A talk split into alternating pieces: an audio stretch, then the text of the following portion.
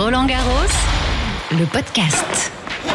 Ce podcast vous est présenté par Mastercard. Bonjour à toutes et à tous, bienvenue dans Roland Garros, le podcast. Vous connaissez la musique maintenant. Tous les jours, je vous fais découvrir l'envers du décor. Je vous donne à voir et à entendre les coulisses. Nous allons à la découverte de lieux insolites, à la rencontre de toutes ces personnes de l'ombre qui jouent pourtant un rôle essentiel au bon déroulement du tournoi. Sans oublier de temps en temps un entretien en tête à tête avec un grand nom du tennis. Vous êtes confortablement installé? Allez, fermez les yeux et suivez la guide. Samedi 5 juin, une journée que j'aime particulièrement, et pas seulement parce que c'est mon anniversaire. Il se trouve que c'est aussi la journée mondiale de l'environnement. Savez-vous que Roland Garros est devenu en 2014 le premier événement sportif français de dimension internationale à obtenir la certification ISO 20121 pour promouvoir une consommation responsable et atténuer les impacts négatifs liés à son activité. Le tournoi est engagé dans la réduction de son empreinte environnementale et agit avec ses partenaires en faveur des mobilités durables, de la promotion des énergies renouvelables, de l'alimentation responsable, mais aussi de la réduction et de la valorisation des déchets. Aujourd'hui, je vous emmène donc à la découverte de plusieurs de ces actions. Me voici à Roland Garros à une heure où il n'y a pas encore de visiteurs. Il est 7h30 du matin et il pleut à torrent. Mais le podcast est là et brave toutes les intempéries pour vous faire découvrir les coulisses. Ce matin, nous partons à la découverte d'une collecte solidaire. Viviane, qu'est-ce qu'on fait là aujourd'hui alors? C'est quoi cette collecte solidaire? C'est le chaînon manquant qui vient chercher les invendus alimentaires des restaurateurs d'hier et qui va les redistribuer ce matin à des associations. Ah, c'est le camion qui arrive là. Oui, c'est ça. Voilà, voilà la camionnette. On peut monter Oui. Une jolie camionnette blanche, le chaînon manquant, le plus de la chaîne alimentaire. C'est ce qu'on peut lire dessus. Alors, le transpalette qui transporte des sandwichs, effectivement, beaucoup de sandwichs.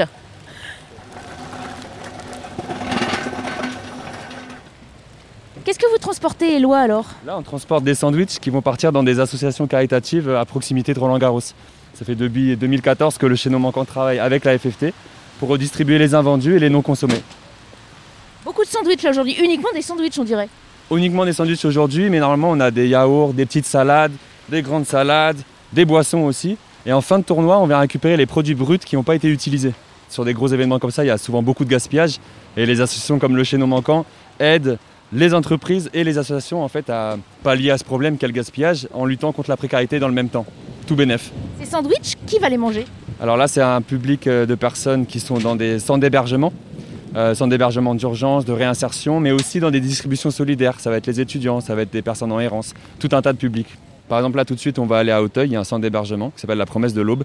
Ils ont environ 300 personnes, donc on va aller livrer tout ça euh, là-bas. C'est vrai que la pluie n'aide pas, elle humidifie les sandwichs à vitesse grand V. Il faut charger ça rapidement. Vas-y, mets sur la verte là. Vous pouvez mettre sur l'autre côté, je vais t'ouvrir. Les gens qui reçoivent ces sandwichs, ils savent que ça vient de Roland Garros. Vous leur Oui, bien sûr, on leur dit en fait, on prévient les associations avant.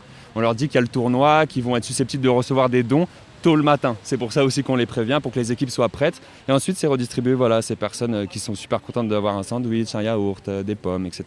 Qu'est-ce qu'ils font là en fait Ils sont en train de trier les caisses en fait. Vous voyez, on va avoir des sandwichs au jambon, des sandwichs au thon, des sandwichs au poulet. C'est intéressant pour les assos d'avoir euh, tout bien réparti. Ça leur facilite le tra- le travail, c'est ce qu'on est en train de faire là tout de suite, dans le camion. Merci. Voilà, les sandwichs sont en train d'être triés. La camionnette est remplie. Et là, on va rendre les caisses aux partenaires. Et la boucle est bouclée. Et le chaînon manquant est... n'est plus manquant. Voilà, exactement. Nous sommes désormais sortis de l'enceinte officielle de Roland Garros. Nous sommes au stade Jean Bouin, situé à une dizaine de minutes à pied de Roland Garros. C'est un club de tennis qui euh, se transforme au moment du tournoi en une succursale de Roland Garros. Euh, voilà, il y a ici des cours de tennis sur lesquels euh, les joueurs viennent euh, s'entraîner, s'échauffer. Et puis il y a un centre de préparation physique dont ils peuvent bénéficier aussi. Salut. Bonjour Nicolas, vous nous emmenez où alors? Alors, on vous emmène euh, dans la zone de préparation physique d'échauffement, vestiaire des joueurs euh, euh, du tournoi de Roland Garros, donc, euh, qui est une annexe euh, de le Practice Center. Et donc on arrive dans la zone d'échauffement. Alors on va vous montrer le- le- un système qu'on a mis en place et, euh, innovant de retraitement des eaux grises. Voilà, alors les eaux grises, c'est toutes les eaux domestiques. Donc à l'exception des, des eaux noires et des eaux jaunes qui sont les eaux des toilettes. Voilà, c'est toutes les autres eaux, donc les douches, les lavabos, les machines à laver, la cuisine, ce genre de choses. C'est chic ici. voilà, donc là en fait on est normalement sur euh, deux cours de tennis de chaque côté et donc on a construit ça euh, pour les trois semaines du tournoi. Donc euh, douche sanitaire, euh, salle de préparation physique. Alors on est dans un espace très chic avec de la moquette, avec des photos accrochées au mur, du bardage bois sur les murs. On sent que tout est beau pour accueillir les joueurs. Et puis on va ouvrir une porte avec Nicolas. On change d'ambiance. Et on va dans les couloirs annexes. Alors on a changé, hein. béton ciré par terre, mur en ciment.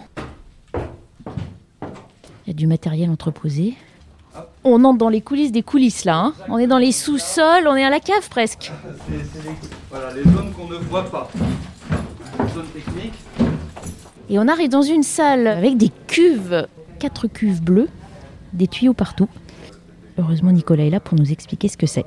Eau traitée, voilà, cuve eau traitée, cuve eau grise. Donc je vous explique le système. Donc voilà, donc on est entre les deux cours, on a deux zones de vestiaires sur chaque cours avec euh, des douches, des lavabos, des toilettes. Donc ici, euh, ce qu'on a mis en place, les deux cuves, donc on récupère l'eau des douches et des lavabos dans la cuve qui s'appelle donc euh, cuve euh, eau grise. On la nettoie. Ça passe par un système de nettoyage et de purification des eaux par un système de membrane et on les renvoie dans l'autre euh, cuve qui s'appelle l'eau traitée et après on les renvoie dans les chasses d'eau des toilettes. Donc en fait, au lieu de mettre de l'eau potable dans les toilettes, vous savez que c'est à peu près 7 à 8 litres par chasse d'eau, on utilise l'eau qu'on a déjà consommée pour les douches. On évite le gaspillage. Exactement. Oui, oui, c'est c'est un élément important du projet.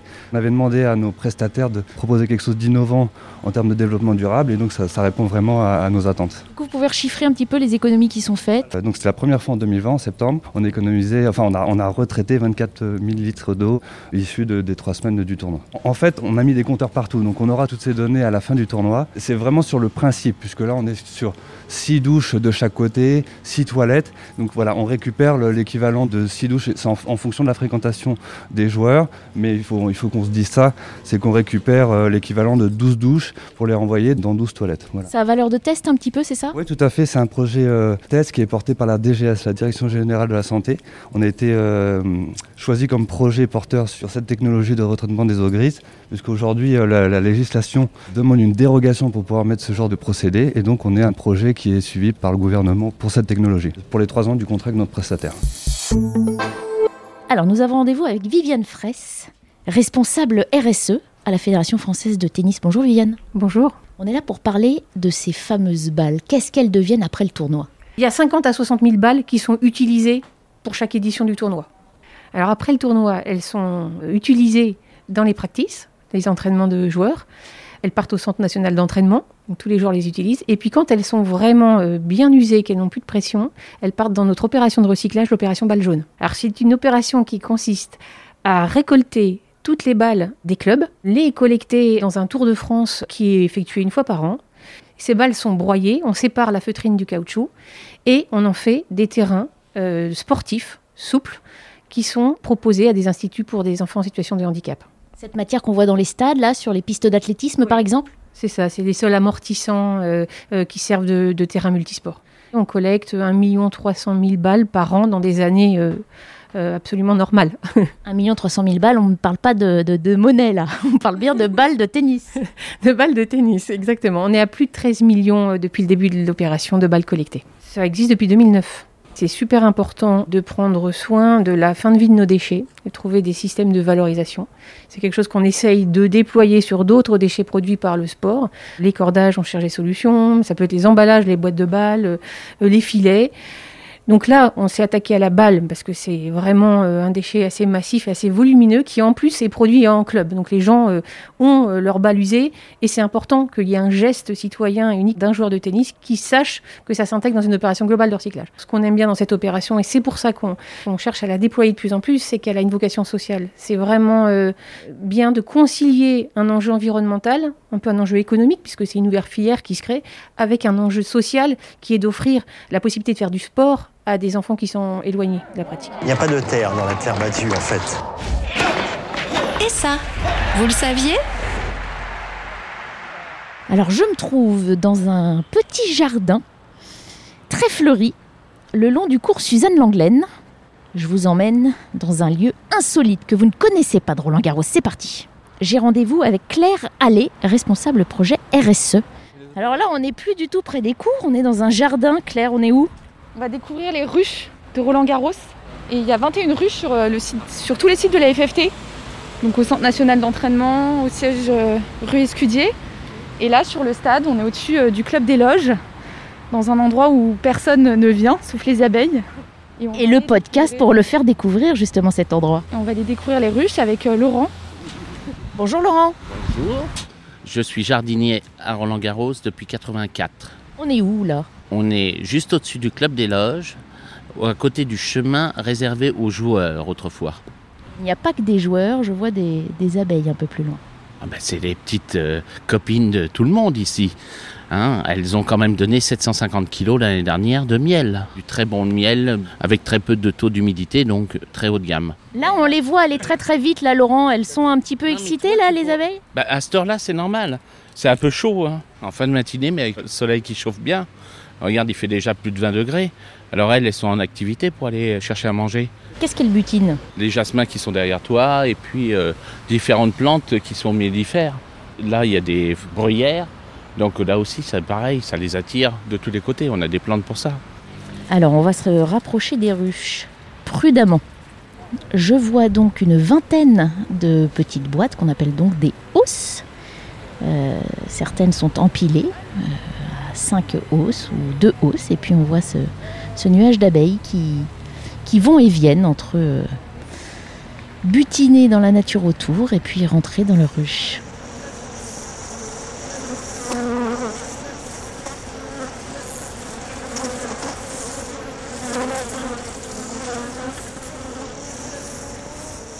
Je recule.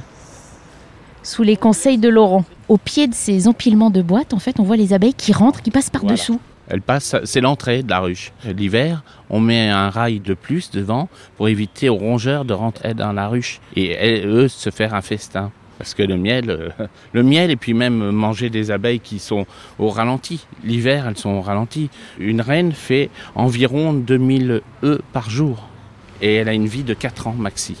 Donc là, la vie des abeilles à Roland-Garros, elles Ouais. butinent autour, elles rentrent dans leur boîte, elles font du miel à l'intérieur, elles 800 ressortent. elles- mètres, 800, 800 mètres autour à peu près. Et euh, par contre, elles vivent euh, moins de deux mois. Est-ce qu'on a une idée là du nombre d'insectes que ça fait à peu Ah près? bah, un par ruche, ça varie entre 50 000 et 60 000 euh, ou 65 000 maxi euh, environ. La récolte, on la fait tous ensemble et ensuite on va à la miellerie et on, fait- on sort euh, les opercules pour euh, avoir le miel directement. Et ensuite on les met en pot. Il sert euh, uniquement aux, gens de la fédération ou tout au moins aux élus. Et aussi cette année, puisqu'on en a eu beaucoup l'année dernière, on peut se permettre d'en donner euh, selon les besoins aux arbitres, euh, aux ramasseurs ou à des gens qui ont un rapport avec le tournoi. Merci Laurent pour cette découverte. Si Roland Garros est engagé dans ce qu'on appelle la RSE, la responsabilité sociétale des entreprises, c'est aussi pour sensibiliser le public à la cause. Et vous alors, qu'en pensez-vous? Je le savais pas, mais c'est c'est très bien. Moi, je ne savais pas du tout. C'est nécessaire, c'est bien. C'est bien de le faire. Est-ce que vous en pensez que cette petite balle jaune, elle ait une seconde vie après le tournoi? Ah, mais c'est très bien, totalement très bien. hein. Mais c'est une très bonne chose. Je ne savais pas. C'est très bien. Roland Garros est un tournoi très euh, médiatique. Et donc, euh, comment dire, aide-moi Benoît. Aide-moi Benoît. Benoît, qu'est-ce qu'il en pense Benoît? Oui, oui, c'est très bien. Qu'est-ce que vous voulez que je vous dise? Est-ce que vous saviez que les balles étaient recyclées euh, comme ça? Absolument pas. C'est encore mieux. Bah, Très bien. Merci beaucoup, je vous laisse tranquille. Aujourd'hui c'est la journée mondiale de l'environnement. Est-ce que vous saviez par exemple qu'ils collectaient la nourriture qui n'est pas vendue pour la donner à des associations? Non, je ne le savais pas, je le découvre. C'est une bonne initiative. Je pense que c'est dans l'air du temps de effectivement s'orienter vers des, des actes citoyens et toujours éco-responsables. D'autant que là, il y a du matériel quand même sur la quinzaine, donc il faut trouver des solutions pour pas que ce soit euh, une utilisation unique, un usage unique. hein. C'est bien pour la planète aussi. Surtout pour les enfants enfin, qui, sont, euh, qui sont en difficulté et tout ça. Je trouve, euh, nous, on n'est pas en difficulté forcément, mais et je trouve ça génial qu'ils donnent à, à des enfants, à des parents qui n'ont pas forcément les sous de s'acheter ça et tout ça. Oui, bah, c'est super intéressant. enfin, surtout que c'est super grand, donc euh, ça ils doivent récolter beaucoup de nourriture et ça doit être super. Oui, non, c'est une bonne idée, ça peut être pas mal, ouais. Et il y a des, des ruches avec des abeilles aussi, vous saviez Ça, je savais. Ouais, ouais, histoires des roses. ce miel de Roland Garros. Malheureusement, on ne peut pas l'acheter. on ne peut pas l'acheter Parce qu'il n'y a pas beaucoup de quantité. En fait, ils le donnent aux joueurs ou au personnel de Roland Garros. Bon, tant pis. Hein. Vous aimeriez le goûter? Ouais, bien sûr. On va leur dire, dites-leur et puis. C'est où Faites-nous goûter votre miel. euh, Dégustation. euh, Est-ce que ça vaut euh, le titre miel de Roland Garros? Je pense que c'est une idée, oui, pour le vendre. Ouais. Ouais, il y aurait des gens, même un stand éco-responsable, ça pourrait être sympa. Ouais. La question du jour. Est-ce qu'il y a des horaires aménagés pour les entraînements des joueurs et du coup, est-ce qu'ils s'entraînent beaucoup pendant le tournoi ou pas beaucoup? Réponse de Nathalie Dechy, ancienne joueuse française. Oui, en compétition, la majorité de l'énergie, elle est dépensée sur les, sur les matchs. hein. Après, ça dépend. En fait, euh, la particularité des grands chelems, c'est d'avoir très régulièrement une journée de repos entre les deux matchs, si on ne fait pas le double. Donc, euh, une chose comme Serena, bah, ce matin, elle avait un entraînement entre 9h et 11h. Donc, elle prend un créneau de 2 heures. Et puis après, euh, le reste de la journée va être consacré à la récup, aux soins, au massage. euh, donc, voilà. Et, le, jour, le jour du match, c'est plus période d'échauffement pour, mettre en route le corps avec un échauffement physique et puis une période où on tape la balle une petite demi-heure sur le terrain pour faire ses gammes. Donc cet entraînement de deux heures, par exemple, avant un match, par contre, on le fait avant chaque match aussi. Non, non, av- avant chaque match, c'est plus une heure de mise en route.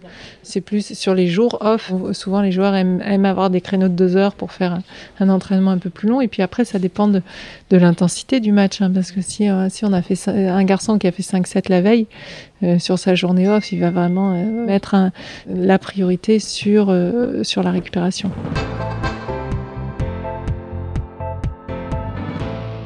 Voilà, c'est fini pour aujourd'hui. Mais pas de panique, on se retrouve demain. Le podcast ne prend pas de week-end pendant le tournoi. En attendant, si vous souhaitez réécouter un épisode, vous pouvez tous les retrouver sur le site officiel rolandgarros.com ou bien sur l'appli Roland Garros. Nous sommes aussi sur toutes les plateformes d'écoute à la demande. N'hésitez pas à réagir et à commenter surtout. Et prenez soin de vous.